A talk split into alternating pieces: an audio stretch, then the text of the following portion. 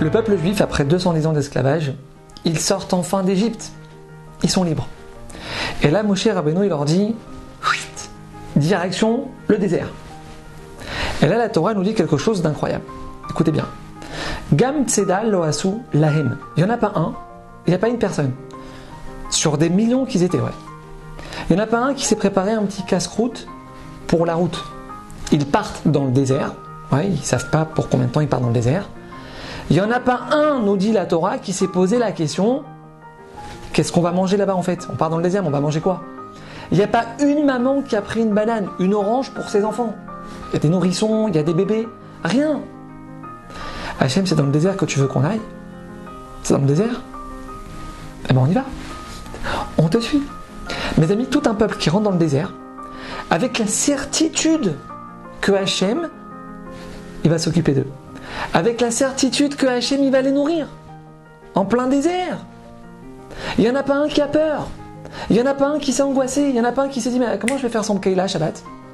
Il n'y en a pas un. Mes amis, le texte, il nous dit, écoutez bien, le texte, il nous dit que la seule et unique fois dans toute l'histoire de notre peuple où Hachem, il va nous dire merci, où Hachem, il a remercié son peuple, c'est là. C'est à ce moment-là. Avad. Hachem, il dit à son peuple, il nous dit à nous, je me rappelle de la bonté que tu as fait avec moi. L'erter acharai beretz lo. Tu m'as suivi sur une terre, sur une terre aride. Tu m'as suivi dans le désert. Sans poser aucune question, aveuglément. Zachar tilar, il dit Hachem, jamais je pourrais l'oublier ça.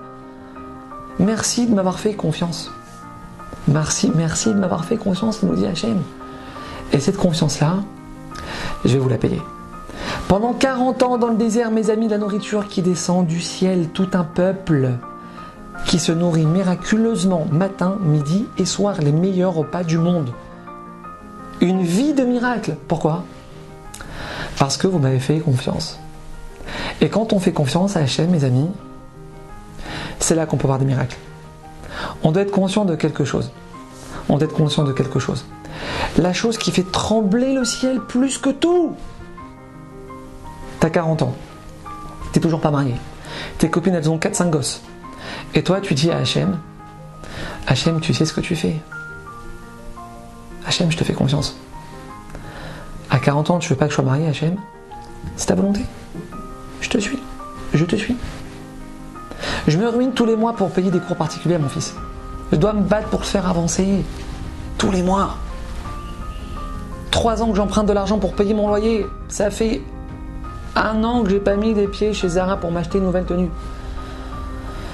Hachem, c'est ici que tu veux que je sois? C'est ici? Je te suis. Je te fais confiance, Hachem.